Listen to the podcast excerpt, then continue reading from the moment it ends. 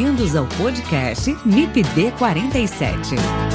Aqui a gente discute problemas, atualidades e tendências no manejo integrado de plantas daninhas. Apresentação: Haroldo Machado. Siga nossa página no Instagram, MIPD47, onde você pode interagir mandando directs, sugestões e comentando os episódios. Você também pode ouvir os episódios e interagir através do nosso site www.mipd47.com.br e entrar em contato pelo e-mail mipd47podcast@gmail.com.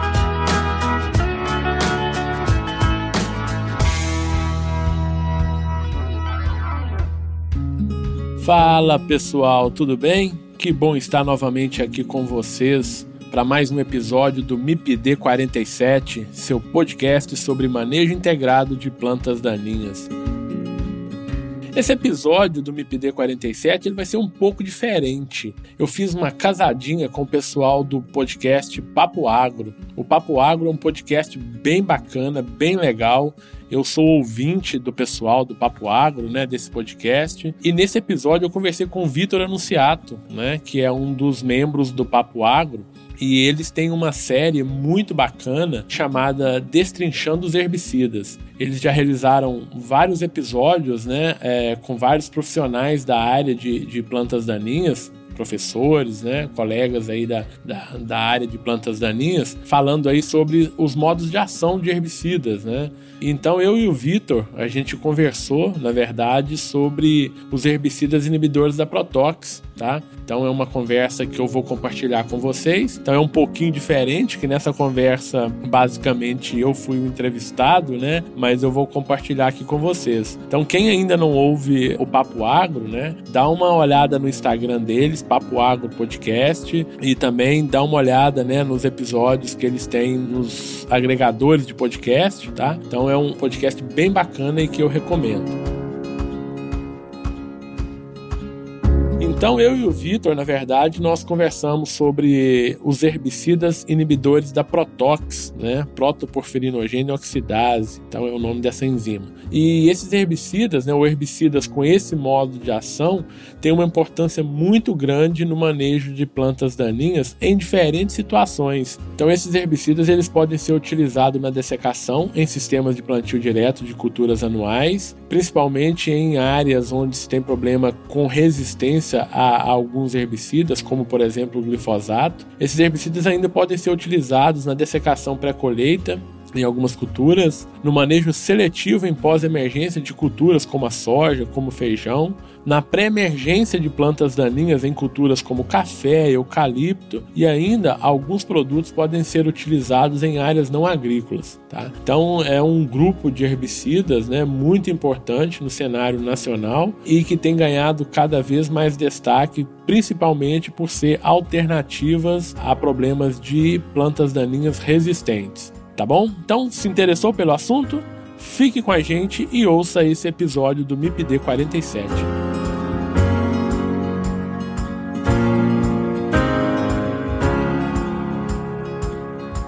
Fala moçada do Papo Agro!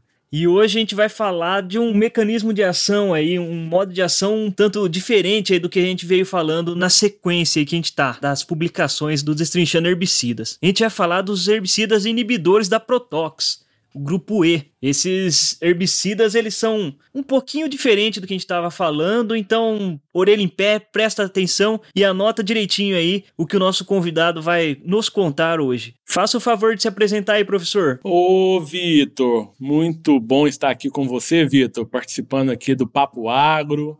Eu que sou um ouvinte de vocês, curto muito o, o Papo Agro, recomendo o Papo Agro para os meus alunos também. E, e, que bom estar podendo compartilhar aqui com você esse tema muito importante. Então, para quem não me conhece, né, Vitor, eu sou o Haroldo Machado, eu sou professor aqui do curso de agronomia da Universidade Federal Rural do Rio de Janeiro. Fico sediado aqui na cidade de seropédica, tá? E nós vamos então bater um papo aqui bem bacana sobre esse modo de ação de herbicidas aqui, que são os herbicidas inibidores da Protox. É isso aí, moçada. E para quem não conhece ainda, né, o professor Haroldo Machado, ele tem um podcast também só voltado para plantas daninhas, que é o meu sonho, que eu também ouço esse podcast, assim, é, é meu podcast, não tem o livro de cabeceira? Esse é o, o MIPD 47, é o meu podcast de cabeceira. Professor, fala um pouquinho do, do MIPD 47 aí pra gente. Ô, Vitor, bacana, cara. Então vai ser bem bacana, né, porque a gente vai trocar informações aqui hoje, né? Bom, o MIPD 47 é um podcast, como você já disse, né, né, Vitor, que trata exclusivamente da área de plantas daninhas. Tá? Então a gente começou com esse projeto em 2019 e estamos tocando esse projeto, é um projeto autônomo, né? Bem bacana. Então a gente convida os diferentes colegas, né, de diferentes instituições aí do Brasil para debater com a gente esse assunto que são as plantas daninhas, né? Então a gente discute problemas relacionados a manejo, problemas relacionados à competição, problemas relacionados a herbicidas, posicionamento, dessecação, resistência, tecnologia de aplicação de herbicidas, enfim, todos os assuntos ali relacionados então ao manejo integrado de plantas daninhas. E por isso o nome do podcast, né, Vitor? MIPD, né? O MIPD significa manejo integrado de plantas daninhas e o 47 é uma referência aqui à nossa Universidade Federal Rural do Rio de Janeiro, que ela fica sediada aqui no quilômetro 47 da antiga rodovia Rio-São Paulo. E reza a lenda, Vitor, que ela fica aqui às margens da rodovia, da antiga rodovia Rio-São Paulo, que é para todas as vezes que os paulistas passassem aqui em frente, né, indo em direção a São Paulo ou, ou Rio, olhassem aqui o, a universidade e ficassem encantados aqui, então, com, com a beleza que é a Universidade Federal Rural do Rio de Janeiro. E é isso. Então é muito bom estar aqui com você, Vitor. Legal a lenda aí, professor. Eu não conheço aí a faculdade, mas um dia quero conhecer e quero ver se é tudo isso, a beleza mesmo que o senhor já vendeu aí pra Certamente, gente. Certamente, Vitor. Fica o convite para você e para todos os seus ouvintes, né? Os ouvintes do Papo Agro para conhecerem que a Universidade Federal Rural do Rio de Janeiro. Certamente é uma, é uma bela universidade. Tá certo, professor. Então vamos para o nosso assunto aí, professor, que é o vamos, tal dos inibidores da Protox. Vamos lá, Vitor. vamos entender um pouco esse negócio aí, no né? que, que são esses herbicidas, né? Você está ouvindo o MIPD 47, hoje com Papo Agro e Haroldo Machado. Antes da gente entrar no herbicida em si, eu queria saber o que, que é o raio da Protox, professor. O que, que é esse nome aí? Boa, Vitor. Então, na verdade, Vitor, Protox né, é uma sigla né, de uma enzima muito importante aqui nas plantas. Né? O, o nome dessa enzima é a protoporfirinogênio oxidase. Essa enzima, na verdade, essa Protox, ela está presente tanto em células animais né, como em células vegetais. Então, a, a, a protoporfirinogênio oxidase, também conhecida como Protox, né, ela é responsável por uma etapa na biossíntese da protoporfirina 9. E, como diz você, né, Vitor, que raia é essa de protoporfirina 9? Então, essa porfirina, né, ela é, por exemplo, nas células é, animais, ela é uma precursora da hemoglobina, que é um transportador de oxigênio. Tá? E na, na, nas células vegetais, ela é uma precursora né, das clorofilas nas plantas. Tá? Então, a gente sabe aí da importância das clorofilas que as clorofilas elas têm nos vegetais, tá? Então essa enzima, a, a Protox, ela catalisa, né, a desidrogenação, tá? Por isso que é uma protoporfirinogênio oxidase. Então ela catalisa a desidrogenação que é na verdade a remoção aí de átomos de hidrogênio do protoporfirinogênio 9, né, para formar a protoporfirina, tá? E a partir da protoporfirina é que então tem aí essas, essas diferenças aí nas células vegetais e nas células animais, tá? Então essa protoporfirina 9, tá? É um composto ali, é um tetrapirrol que a gente chama, né, recebe esse nome, que é o principal componente então tanto desse grupo M, né, que é um cofator vermelho ali da hemoglobina, quanto da clorofila, que são os pigmentos verdes dos vegetais. E essa protoporfirina 9, ela é um composto fotodinâmico, né, que é responsável pela formação de clorofila, dos citocromos, tá, através aí de reações com magnésio, com ferro, respectivamente. Tá? E, e além disso, Vitor, essa protoporfirina 9 é essencial também, aqui no caso dos vegetais, né, para a formação das catalases e das peroxidases, né, que são importantes na redução de estresses de origens diferentes aí né, que são responsáveis ou, ou que têm a habilidade para inativar radicais livres. Né? E a gente vai ver, depois eu vou explicar isso um pouquinho com mais de detalhe, que na verdade esses radicais livres que são formados quando a gente aplica um herbicida inibidor da protóx é que são os principais responsáveis pela morte do vegetal. Então é, é, de modo mais resumido, né, Vitor? É isso que é a danada da Protox. pois é, professor. E é um nome bastante feio esse nome de, que ela tem aí, Exatamente, né? Exatamente, né, Vitor? Quando a gente pede isso em prova aí, os alunos eles dão um trabalho, viu, para eles lembrarem o nome e escrever isso aí na prova. E com razão, né? Por isso que a gente usa o Protox, que é muito mais fácil, até é, é mais assim, mais fácil de lembrar, é, fica mais Exatamente, fácil. Exatamente, é Protox. Né? Vamos lá. Bom, professor, você estava já levantando levantando a bola ali durante a sua explicação do porquê que a Protox é importante para as plantas. E eu tava aqui já pensando, falando assim, rapaz, será que o professor vai comer minha pergunta aqui? Mas não, o senhor com muita classe soube ali deixar a bola para mim aqui no meio de campo para tentar fazer o gol. É, eu entendi o porquê que a Protox é, é importante para a planta e como que ela ali faz o, o, se não for inibida, né, ela faz o processo dela ali de, de precursora da, da... Isso, ela, ela vai atuar, né, convertendo, na verdade, a protoporfirina orgênio 9, né, em protoporfirina 9. Então é, ela é responsável pela biossíntese, né, dessa protoporfirina 9. Sim, e, que, e vai resultar lá na, na clorofila, né, professor? Isso, então a protoporfirina 9, ela é o, o precursor ali da clorofila. Uhum. Então, professor, vamos pôr agora o herbicida na jogada, né? Muito bem. Não vamos falar como que ele funciona, mas vamos falar como que ele tá agindo lá no sítio de ação dele lá. O que que acontece a partir desse momento? O que que leva à morte da planta, no caso? Essa é a parte da aula, né, Vitor, em que a gente tem que falar um pouco mais alto, porque quando a gente coloca o mapa metabólico ali, né, para os nossos estudantes, é a hora que eles levantam para ir tomar um cafezinho, para ir ao banheiro. Os que ainda estão acordados, né? Porque os que estão dormindo, eles continuam dormindo dormindo ali. Então esse, esse é o ponto, né? Essa é a hora. E agora que a gente está aqui em ensino remoto, que a gente nem sabe o que está acontecendo do outro lado do computador, né? Mas vamos lá, é preciso a gente entender esse mecanismo, né, como as coisas acontecem, para a gente entender realmente como que a planta morre, né? Então, na verdade, esses produtos eles são conhecidos também como herbicidas disruptores de membranas celulares, né? Então, como que é isso? Como que é a ação desses herbicidas? Então a, a, ação do herbicida ela, ela ocorre basicamente pela competição né, da enzima protóx, que é a protoporfirinogênio oxidase. Então ele compete, né, o herbicida ele compete com o substrato, que é o protoporfirinogênio 9. E na verdade, esse herbicida, quando eu aplico um herbicida inibidor de protóx, ele vai se ligar prioritariamente a essa enzima, tá? Porque ele possui uma maior afinidade quando eu comparo uh, o herbicida com o protoporfirinogênio 9, tá bom? Então, esse protoporfirinogênio 9, isso está acontecendo, tá? Só um parênteses aqui, isso está acontecendo lá dentro do, do, do, cloroplasto, né? lá dentro da célula. Então, essa reação ela ocorre lá dentro dos cloroplastos. Então, só que quando eu aplico esse herbicida, então essa reação ela não ocorre, né? o protoporfirinogênio 9 não é transformada em protoporfirina lá dentro do cloroplasto e esse protoporfirinogênio 9 ele sai do cloroplasto tá? E ele se difunde até o citoplasma tá? E uma vez que ele está no citoplasma da célula tá?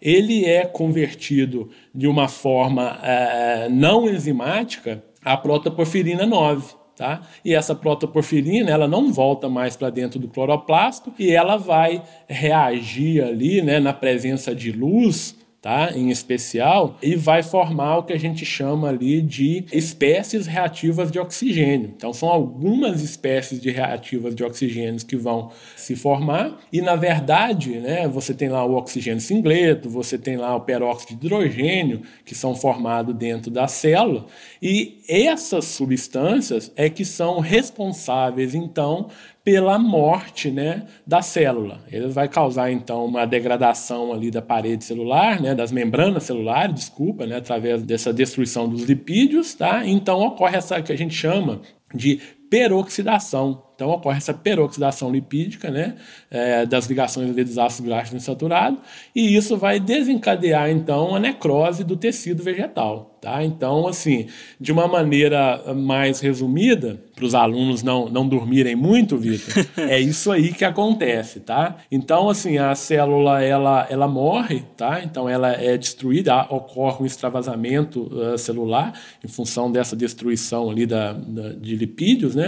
E também pode ocorrer o que a gente chama de apoptose. Tá? É um outro fenômeno também que pode ocorrer, isso ainda não é muito claro, Tá? Mas a apoptose é uma forma que a gente chama aqui de uma morte celular programada. Pode ser conhecido aí também como um suicídio celular. Na verdade, a célula ela, ela se destrói, entre aspas, para evitar que esse produto ele seja translocado para outros locais, para outras células, né, e acabe matando então a planta. É mais ou menos assim, tá? Resumindo, Vitor, para os nossos ouvintes não dormirem aí. Oh, professor, e você trouxe esse tal do suicídio celular, é, é, é bacana fazer uma, uma correlação assim, né? Daquele seu amigo que segura o rojão sozinho, né? Então a célula tá lá, ela vê que tá cheio de oxigênio singleto, cheio de espécie reativa de oxigênio, ela precisa fazer alguma coisa para não deixar passar, né? Para não deixar ir para frente isso aí. Então ela faz essa morte programada dela, né, para evitar que Exato. justamente as outras sejam afetadas, né? Exatamente, Vitor. Isso é bacana porque uh, a, a, gente está estudando isso também para outros fenômenos, principalmente quando a gente trabalha com resistência, né? Isso é uma teoria, né, uma hipótese que a gente está trabalhando até quando a gente fala com buva, né? A buva resistente aí a alguns herbicidas, né? Principalmente ali os mimetizadores de auxina. A gente tem uma hipótese, né, da resistência que a gente chama aí de rápida necrose. Estou misturando misturando um pouco os assuntos aqui, mas só para para dar essa geral, né, um dos fenômenos que pode estar relacionado né, nessa resistência é exatamente essa apoptose aí. E já fica aqui o jabá que eu vou fazer para o MIPD 47, tem um episódio lá sobre esse aspecto, né, professor? Eu não sei o número, mas tem lá, eu, eu já escutei já o episódio. Exatamente, a gente gravou né, com a professora Camila, né, que é minha parceira aqui de departamento de universidade, sobre, sobre isso, exatamente. Então, quem quiser aprofundar mais, já sabe onde procurar. Bacana. Valeu pelo jabá, Vitor. Você está ouvindo o MIPD 47, hoje com Papo Agro e Haroldo Machado. Professor, e você estava falando numa questão da presença de luz, né? Então, os inibidores da protóxicos, eles necessariamente precisam de luz, né, para ter ali a, a, morte celular, né, para ter o que a gente quer, que é o controle das plantas daninhas, né? Exatamente, Vitor. Me fala um pouquinho mais da questão da aplicação noturna dos protóxicos, professor. O que, que o senhor acha dessa opção? Então, Vitor, o que, que acontece? É, isso pode, na verdade, estar mais relacionado à, à absorção do produto, né, Vitor? Então, assim, para ele agir, ele precisa de luz. Mas quando eu faço uma aplicação noturna, né, o que eu consigo fazer é aplicar esses produtos num ambiente mais propício, né? É, às vezes ali a cutícula está mais hidratada, isso facilita a absorção do produto, tá? E quando ele já está dentro da célula, e quando a luz aparecer, né, surgir, então esse fenômeno vai ser desencadeado, né? E vai levar exatamente essas plantas à morte, né? É mais ou menos o que a gente tinha, né? Ou que a gente tem com os fotossistema 1, né, que também precisa da luz, mas quando a gente aplicava ele no escuro, ele tinha esse efeito de profundidade que a gente chama, que ele tinha uma maior absorção, ou absorvia uma maior quantidade desse produto, e quando na presença da luz, essa ação também era, era bem rápida, né? É mais ou menos nesse sentido. E já a gente não falou, né? Mas é deixar claro que o, o Protox, né? Os inibidores de Protox, eles são é, herbicidas que a gente fala de contato, né? Que tem pouca ou quase nenhuma translocação, né? Perfeito, Vitor. Essa é uma informação importante, porque até do ponto de vista de manejo, né? Quando eu estou falando em aplicação dos herbicidas inibidores de Protox que são aplicados né, é, é, em pós-emergência, é, por serem de contato, a gente tem que ter uma tecnologia de aplicação adequada né, para ter uma melhor cobertura do alvo, tá? para ter um espectro de gotas mais homogêneo, um espectro de gotas de mais qualidade para ter uma cobertura melhor para esses produtos serem mais eficientes, né? Então isso é isso que você falou é bem bacana. Então são herbicidas de contato quando aplicados na pós-emergência, né? Então eles vão agir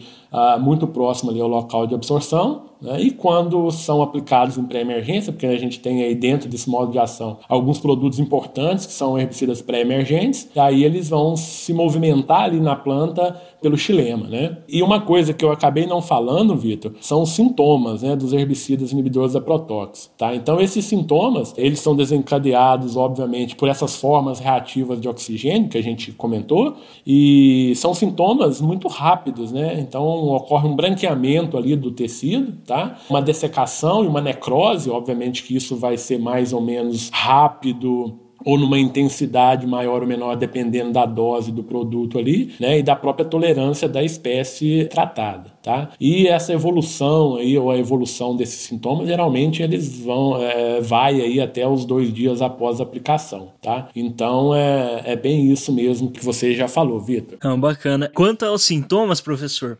e já misturando um pouquinho aqui, mas a gente vai para frente, volta para trás, não tem problema. Eu tenho um, um, caso bastante engraçado que logo acabando a faculdade eu fui trabalhar numa empresa de consultoria um pouquinho, né, antes de ir pro mestrado, e eu conheci um pessoal meio meio maluco ali de uma região ali perto do norte do Paraná, que o pessoal aplicava o lactofen em soja. E era aquele regaço, né? Porque fica coisa mais feia. Assim, a soja já grande já, né? E eles aplicavam porque eles tinham muito problema de acamamento, então eles usavam essa estratégia do lactofen para dar uma segurada na soja. E como eles tinham muita umidade lá também, abria um pouco a soja para não dar tanto fungo, né? Então é um negócio que agricultor gosta de ver quando aplica, né, os inibidores da Protox, porque é rápido, você olha a planta fica feia, né? Mas muitas vezes também, né, professor? Tem o caso assim, se você pegar uma planta muito grande, ele não vai dar conta, né? Exatamente, Vitor. Você falou falou uma coisa bacana, né, né Vitor? Então, assim, o,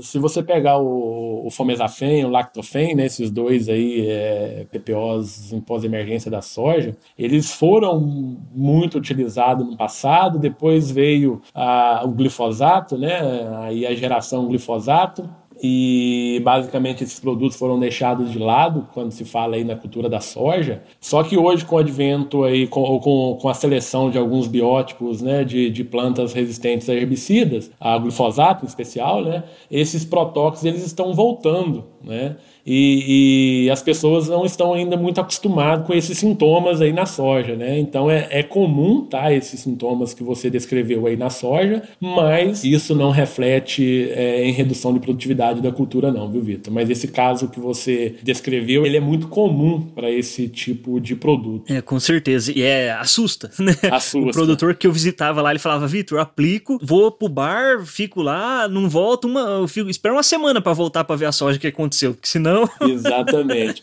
Mas como são herbicidas de contato, né, Vitor, que você bem já comentou isso também, então ele causa aquele estresse ali nas folhas que receberam o produto, mas a, a brotação, as folhas novas que surgem, que aparecem na planta, elas continuam se desenvolvendo satisfatoriamente, né? Eu fiz um trabalho, a gente tem uns trabalhos aqui com feijão calpi, com fomesafen. Esse sim, ocorre também essa uma desfolha bem acentuada no calpi, né? lembrando que ele não tem registro para o calpi, mas é uma alternativa ali que a gente estava eh, viabilizando, né? Para o calpi, ele retarda o ciclo, né, do feijão em até 15 dias. Então aí já tem um efeito um pouquinho pior, né? Na soja é, não tem esse efeito tão significativo. Tá certo, professor. Então, professor, Voltando aqui para a utilização dele aqui para ficar claro para o nosso ouvinte, a gente tem a utilização dele em pré-emergência, né? E em pós. Em pós geralmente a gente tem que utilizar ali, né, ou na questão de dessecação, né, de uma área, né, ou pegar a planta bem pequenininha ali, né,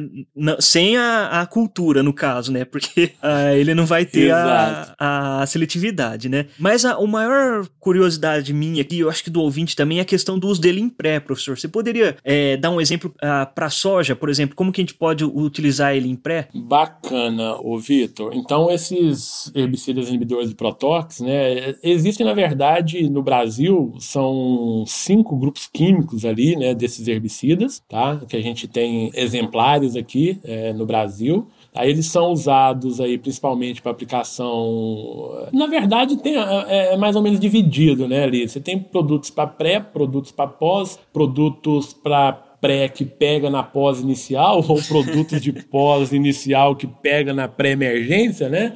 Então a gente tem ali essa, esse mix, digamos assim, né? Então, ó, é, por exemplo, esses produtos eles podem ser usados em pós, como você já comentou, na dessecação, por exemplo, em sistemas de plantio direto, para dessecar área para plantio da soja, plantio do algodão, né, plantio do milho. Essa é uma modalidade que tem se ganhado muito espaço para esses herbicidas inibidores da Protox, principalmente, Vitor, por problemas relacionados à resistência ao glifosato, né, bióticos resistentes ao glifosato, e também um outro ponto importante é depois da proibição do paraquat. Né? Então, depois da proibição do paraquat, algumas moléculas inibidoras do Protox têm ganhado espaço também nesse mercado aí de, de pós-emergência, né? Então é, é bem interessante isso. E o que você falou também. Então são várias opções né, de, de, de produtos. Tá? É, hoje no mercado também já tem algumas opções de misturas prontas, né? Em que você tem lá um inibidor de fotossistema 2 mais um Protox, um inibidor de ALS mais um Protox, né? Então existe essa quantidade de produtos aí. Então, na verdade, esses produtos eles podem ser aplicados em pós ou em pré. Existe uma gama de culturas culturas, tá? Você citou a soja, e aí tem, o, por exemplo, o flumioxazina, que se usa, né? Tem o sulfentrazone também, que pode ser utilizado ali, são dois exemplares desses produtos utilizados em pré-emergência, mas tem outras culturas, né, né Vitor, que esses produtos são muito importantes. Então, se a gente pegar, por exemplo, pinos, se a gente pegar, por exemplo, eucalipto, né, um dos inibidores da Protox, é, que é o oxfluorfen, por exemplo, ele é um dos mais utilizados hoje na silvicultura. Tá? Então, assim, a gente aplica esses produtos no solo, óbvio que tem algumas características importantes que a gente precisa considerar quando eu aplico ele no solo, seja numa área de plantio direto, em culturas anuais, seja, por exemplo, numa área de eucalipto, né? Então, são coisas que a gente precisa tomar realmente muito cuidado, tá? Então, essas são aí as principais modalidades de uso, né? Mas a gente pode discutir um pouco mais sobre isso também, Vitor. Uhum. Professor, você estava falando aí da questão de utilizar, né, esses herbicidas no pinus e no, no, eucalipto, né? E aí a primeira coisa que me vem na cabeça é ciclo grande, né, comprido que eles têm, né? É muito Exato. Por que que esses herbicidas são utilizados para esse tipo de cultura em questão? Ô, Vitor, bacana, né? Bacana porque quando você pega a silvicultura, né, e aí eucaliptos e pinos, e a gente está trabalhando com esses herbicidas também hoje na restauração florestal para espécies nativas, e aqui no nosso caso, bioma Mata Atlântica, né? Quando eu aplico esses pré-emergentes na cultura do eucalipto, por exemplo, o objetivo é manter essa cultura limpa ali na linha de cultivo, pelo menos por um período de 90 dias, mais ou menos, que é um período de controle, né, que é um período residual desse produto, dependendo do, do tipo de solo, do preparo que esse solo tem. Né? Então, a, o pré-emergente é muito dependente da qualidade de solo, de quantidade de água né, no solo também, de umidade. Então, dependendo dessas condições, isso me dá uma dianteira para as mudas do eucalipto, 90 dias, por exemplo, 80. E, e com esse período, as mudas conseguem se desenvolver, né? O eucalipto ele cresce relativamente rápido e facilita então a entrada de outros produtos já pós-emergentes, né, com uma aplicação dirigida na entrelinha. Então, essa é uma modalidade de uso muito importante dos herbicidas inibidores de protóx. Né? No caso aqui, eu estou falando do oxflorfen, eu estou falando do sulfentrazone, né, que são dois pré-emergentes aí, dos mais utilizados na silvicultura. Né? E no, não posso deixar de lado né, a importância deles nas culturas anuais. Sim, professor. Essa questão do residual aí longo que ele tem também é uma faca de dois legumes aqui, né? Fazendo uma brincadeira. Perfeito. É, porque tanto ele pode nos ajudar, né? Mantendo no limpo ali uma cultura que a gente precisa que fique no limpo, né? Dando essa dianteira que você falou aí principalmente para espécies é, de silvicultura, né? Mas também ele pode nos dar um, um pequeno, uma pequena dor de cabeça, professor. Explica pro ouvinte do que, que eu tô Perfeito. falando. Perfeito. Ó, eu vou te dar um exemplo de um herbicida que não é nem pré, ele é pós, né? Mas o fomesafen, né, Vitor? O fomesafen é um produto aplicado aí na, na pós da soja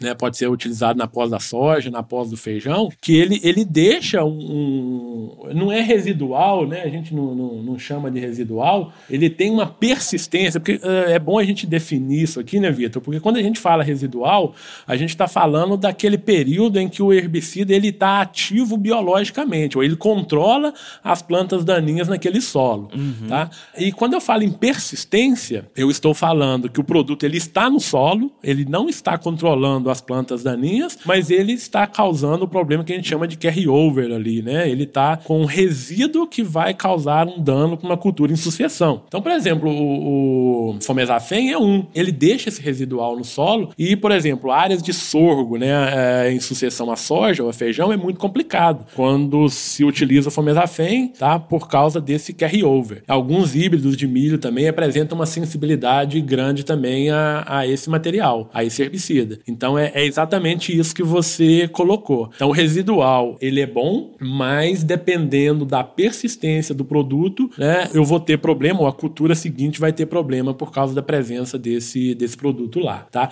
No caso da silvicultura, né, Vitor, das culturas perenes, eu posso falar de café, né, também que se usa ali muito o protóx, né? O residual longo é, é interessante, né? Porque ele vai garantir a, a, a área livre da infestação de plantas daninhas por um período mais longo, né? Então é, é exatamente isso que você disse, Vitor. Por um lado é bom, né? Porque me garante a, uma área limpa, mas por outro pode ocorrer aí essa, esse efeito de persistência, né? E esse efeito de carry-over. Então é mais ou menos isso, Vitor. Tá certo, professor. E a questão do carry-over, né? Nada como você conhecer sua área, né? Porque o carry-over ele depende de uma série de fatores, principalmente ambientais também, né? Para você saber então como utilizar melhor esse herbicida né? Exato. Então, antes de sair aplicando aí um Protox, tem que dar uma mais pesquisada, dar uma estudada antes para não, não acontecer erro, né, professor? Exatamente, ô Vitor. É, então, por exemplo, é, falando até em dessecação, né? Quando você pega o algodão, por exemplo, né? Tem lá o safrofenacil, que dependendo do, das características do solo, né? Você pega ali solos com 30% de argila ou mais, né? É preciso esperar ali até uns 20 dias após a, a aplicação do herbicida para fazer a semeadura do algodão, né? Exatamente exatamente por causa desse efeito que ele vai ter no solo, causando esse problema para a cultura. Né? E quando se fala em pré-emergentes, né, Vitor? Então, assim, tem que conhecer muito bem a molécula herbicida que você está utilizando, o tipo de solo, o tipo de argila, a, a matéria orgânica daquele solo. Então, são características né, importantes que a gente precisa conhecer para usar a ferramenta. Então, os herbicidas pré-emergentes, eles voltaram, eles estão aí, é uma realidade, eu preciso utilizar, eu preciso saber utilizar utilizar esses produtos para que não ocorram então prejuízos né, às culturas que eu estou trabalhando na área em questão. Muito bom, professor. Você está ouvindo o MIPD 47, hoje com Papo Agro e Haroldo Machado.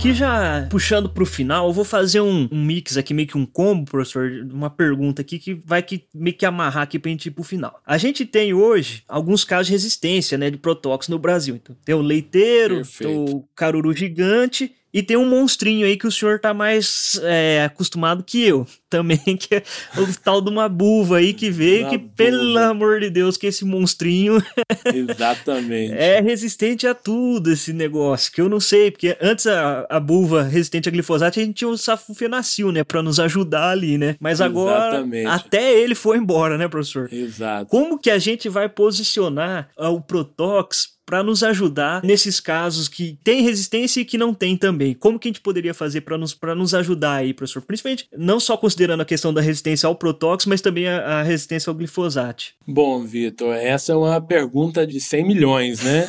então, assim, é aquilo que a gente fala, né? O manejo está cada vez mais complexo, né? Então, você tem, você comentou da, da buva, né? Um caso aí da Conisa sumatrense, né? Que é resistente ao diuron, paraquat, glifosato, 2,4-D, saflufenacil. Né? Então, assim, é, é realmente complexo. A sorte é também que não é um biótipo que está amplamente distribuído né, na, nas áreas de produção, então isso ainda uh, ajuda, né, porque está mais concentrado, mas uh, obviamente que o manejo de forma geral ele precisa ser repensado, né, Vitor? Então, assim, nós temos opções que auxiliam muito nesse manejo integrado. A gente sempre fala, né, do uso de pré-emergentes, né, ou tem outros mecanismos de ação de pré-emergentes que vão auxiliar nesse controle da buva, né? Tem misturas também que são misturas importantes que auxiliam no controle, né? Então, se você pegar, por exemplo, Protox mais o dicamba, né? É uma mistura, safufenacil, mas o, o dicamba, por exemplo, é uma mistura boa que controla a buva, né?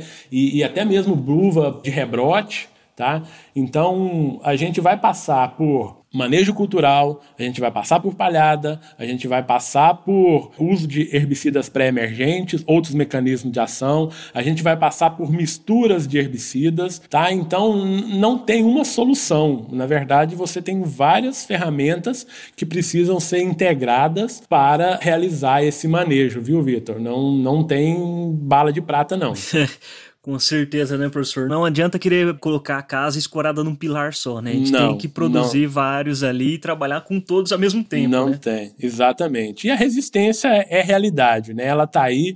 Então, se a gente pegar, por exemplo, os protóxicos, eles estão vindo muito forte, né? Principalmente a gente já comentou aqui uh, anteriormente, em plantas resistentes a glifosato, principalmente espécies de folhas largas, né? Mas se eu usar Protox em demasia, né? Se eu não pensar num sistema integrado, rapidamente nós vamos ter né, o, o, colapso aí também dessa molécula, que é uma molécula importante, é uma molécula importante em várias culturas, né? Que a gente já comentou aqui, da soja, é, algodão, trigo, café, eucalipto pinos, áreas não agrícolas também, né? O, por exemplo, o safrofenacil tem uma importância muito grande nos que a gente chama dos herbicidas NA, né? Dos não agrícolas, principalmente para controle de soqueira de algodão, enfim, utilizados aí em beira de estrada, tal, né? Para controlar a soqueira. É, se a gente depositar nos protox toda a responsabilidade de manejo de plantas daninhas resistentes a outros herbicidas, em especial aí ao glifosato, nós vamos causar também problemas sérios a essas moléculas, né? Então, a gente tem que tomar muito cuidado, sim, pensar no manejo integrado. Tá certo, professor. O papo tá bom, mas tudo que é bom tem um fim, né, professor?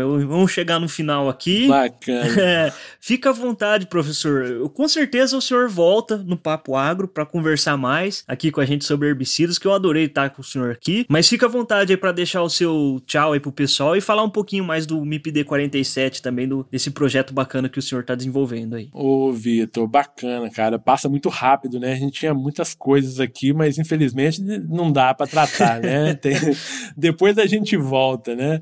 Eu só queria chamar a atenção, Vitor, que a gente acabou não, não, não falando, que eu acho que é bacana a gente posicionar, né? A importância desses protóxicos, óbvio que quando a gente tem uma tendência muito a, a falar dos cultivos né, das grandes culturas, né, da, da, da soja, do milho, uhum. desse sistema é, soja-milho, mas existem, né, outras modalidades, outros usos para essas moléculas que, que são importantes, né? É, então, quando a gente pega e a gente trabalha, né, um pouco aí com café, a gente trabalha muito com eucalipto, né, e também com produtos não agrícolas, com áreas não agrícolas. Então, esses inibidores de protóx, eles são muito importantes, né? A gente falou um pouquinho do eucalipto, do oxflorfen, mas tem a flumioxazina, tem o sulfentrazone, que são herbicidas muito importantes, né? O oxflorfen junto com o sulfentrazone na pré-emergência das plantas daninhas em eucalipto, né? Do, do flumizin, também do oxflorfen no, no, café, ali, principalmente na época da arruação e da esparramação, né? Lá, são operações é, típicas da, da cafeicultura, tá? Então, esses produtos, eles são muito importantes, tá? Então, a gente precisa, sim, é, preservar essas moléculas, tá? E em áreas não agrícolas, né? A gente ultimamente aí tem aparecido muitos produtos NAs, né, que era uma demanda muito grande desse setor de não agrícolas e como os problemas também estão aumentando, alguns problemas da área agrícola estão migrando para áreas não agrícolas, foi preciso então as empresas principalmente se movimentarem para atender essa demanda, né? Então só a título de curiosidade aqui para os seus uhum. ouvintes, ô Vitor, e a gente tem um episódio do MIPD 47 em que a gente tratou de manejo de plantas daninhas em ferrovia ferrovias, né? Olha só, ferrovias nós temos no Brasil mais de 36 mil quilômetros de ferrovia, tá? Basicamente, dois produtos que se utilizavam em ferrovia, que se utiliza ainda, que é o imazapi e o glifosato. Tá? Só que hoje, por uma demanda de transporte de cargas eh, de grãos, soja e milho, né, esses grãos, soja e milho RR, o glifosato não controla mais, não está controlando mais aquela soja, aquele milho que cai ali durante o, o trajeto da ferrovia. Então, era um problema muito grande para as concessionárias o manejo dessas plantas daninhas, né, soja e milho. Então, hoje a gente já tem outras opções de outros princípios ativos que são ferramentas importantes nessas áreas não agrícolas. Tá? Então, só para fazer esse fechamento aqui. Bom, Vitor, e, e para encerrar, né, que você tinha uh, comentado aí, obrigado pelo convite, fiquei muito feliz de participar com você aqui. Como eu já falei com você né, no começo, sou ouvinte do Papo Agro. O Papo Agro, eu uso o podcast de vocês tá, como material complementar na disciplina de plantas daninhas, tanto na graduação quanto na pós-graduação. Vocês têm uma, um, um perfil diferente do MIPD 47 47, né? Vocês trazem assuntos diversos e, e o MPD 47 ele é específico de plantas daninhas, mas os episódios que vocês trazem específicos de plantas daninhas também, eles são utilizados como materiais complementares nas aulas. Então eu quero primeiro parabenizar vocês pelo Papo Agro. Já sou ouvinte há muito tempo, desde 2019 que eu descobri vocês aí, que eu ouço vocês. Olha que bacana. Tá? Conheci toda a trajetória do Papo Agro, de você chegando ao Papo agro, né? Enfim, eu acompanho vocês. Então é parabenizar por esse trabalho belíssimo que vocês fazem, né? Podcast ainda é uma mídia em crescimento, né? A gente sabe das dificuldades, a gente sabe de tudo que está no entorno ali de produzir um conteúdo, né? De produzir um podcast. Então, é só parabenizar todos vocês do Papo Agro, tá? Agradecer pelo convite e para os ouvintes aí do Papo Agro também, dê uma passadinha lá no, no, no Instagram do MIPD47, dá uma olhada lá nos materiais que a gente está produzindo. Tem alguns materiais bem bacanas, tem vários colegas de universidades, de Embrapa, que têm nos dado um apoio bem bacana também para falar de manejo integrado de plantas daninhas. E é isso, Vitor. Então, agora de vez, né, professor, é complicado, né? Tem mania de falar. Só para encerrar mesmo, Vitor. Então é o seguinte: é mais um mecanismo de ação. Os inibidores de protóx ali, você tem uh, importantes herbicidas dentro desse mecanismo de ação, tá? Então eles precisam ser utilizados, eles vão ser utilizados sim, mas é preciso utilizar de modo racional para que também não tenhamos problemas mais sérios num curto espaço de tempo, tá? Então tem protóx, mas tem lá os inibidores de fotossistema 1 que vocês já falaram aqui, né? Com o professor Ruben, fotossistema 1, fotossistema 2. Tem tem os glutaminas sintetase, que vocês falaram com o Tacano, né? Isso. Com o Hudson. tem os auxinas sintéticas também, que vocês falaram. Eu não me lembro agora com quem, desculpa, viu? viu com viu? a Gisaelen. Com a Isso, perfeito. Tem também os carotenoides, né? Que vocês falaram aí também com o Maxwell. O Maxwell, que também já esteve presente lá no, no MIPD 47, tá? Então é isso. São várias opções e essas opções elas precisam estar estar integradas. Ok, Vitor, novamente muito obrigado, cara. Um abraço. Opa, obrigado você da participação, professor. E é isso aí, rapaziada. Eu tiro sua roça do mato, sua lavoura melhora. Tchau, rapaziada. Se você gostou desse episódio, compartilhe no Instagram marcando o arroba MIPD47. Se quiser enviar sugestões, o e-mail é o mipd47podcast@gmail.com. Ouça também os outros episódios em www.mipd47.com.br. Siga o MIPD47 na sua plataforma de podcasts preferida e também no nosso Instagram, o arroba MIPD47. Este podcast foi editado por Felipe Mux